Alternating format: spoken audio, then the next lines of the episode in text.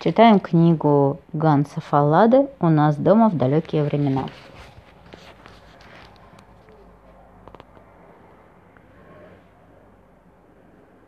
Остановись, подожди своих преследователей и объясни им все с улыбкой. Опасность существует лишь в книгах, как у Карла Мая, Купера и Мариата, но не здесь, в Берлине, не для нас. Слава богу, что я не поддался этому чувству нереальности и реально бежал все дальше и дальше, пока, наконец, Ганс Федж случайно не увидел выхода из лабиринта трущоб. Вырвавшись на широкую улицу, где уже горели газовые фонари, мы перевели дух. Прислонившись к стене в каком-то подъезде, мы с блаженством слушали, как все тише и тише бьется сердце, как спокойнее становится дыхание – После долгого молчания Ганс Федж, глубоко вздохнув, сказал, «Ну, знаешь». Я тут же отозвался, «Никогда бы не подумал, что такое бывает, да еще в Берлине». «Это квартал трущоб», — пояснил Федж. «Отец мне о нем рассказывал. Сюда взрослые даже днем не решаются заходить. Там живут одни преступники». Но в этом я, как сын юриста, должен был, был разбираться лучше отпрыска врача. «Это исключено, Федж», — сказал я. Все преступники сразу попадают в тюрьму или на каторгу. Я спрошу отца, может ли быть такое вообще? Лучше не говори твоему отцу, что мы здесь были. Не то он устроит скандал, и нашим прогулкам конец.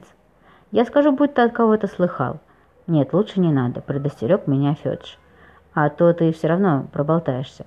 И вообще пора уже домой. Что на часах? Пол седьмого. А мне в шесть надо быть дома. Мне тоже. Пошли быстрей. Пошли? Спросил он. Да ты что?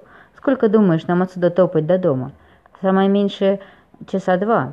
Я дороги не знаю. Нет, поедем на трамвае с пересадкой. Деньги есть? Есть еще. У меня тоже. Так, посмотрим, где трамвай. Вон там за углом, кажется, идет какой-то. Ну и всыпят нам сегодня. Раньше восьми не приедем. Я скажу просто, что был у вас, а ваши часы стояли. А я был у вас, так и запомни. Какой же это трамвай, Ганс? На нем можно доехать до Поздармеплац. Давай, садись. Но я не сел. Подожди минутку, сказал я Федшу, вдруг, э, страшно разволновавшись.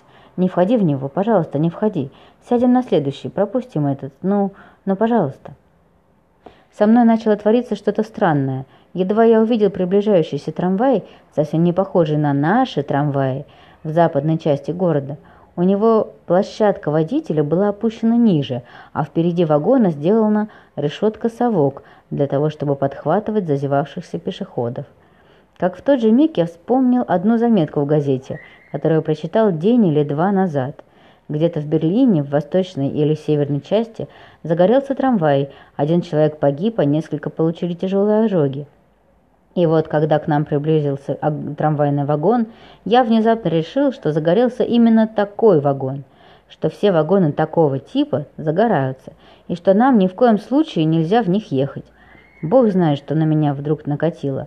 Всегда я считался слабым, болезненным ребенком, но ни малейшего подобия навязчивой идеи у меня еще никто не замечал. Разумеется, я не сознавал этого и сейчас.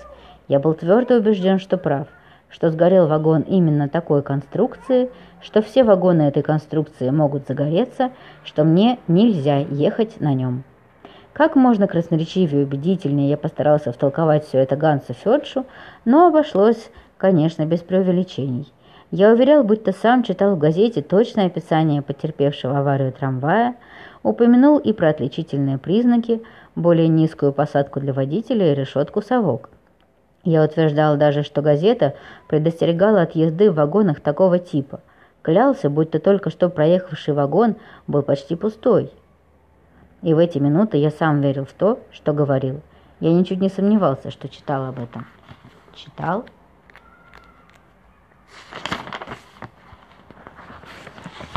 Читал собственными глазами. И никому на свете не удалось бы меня разубедить. Моя вера была столь непоколебима, что я почти убедил Ганса Федша. Он согласился обождать еще один трамвай, возможно, у того будет другая форма.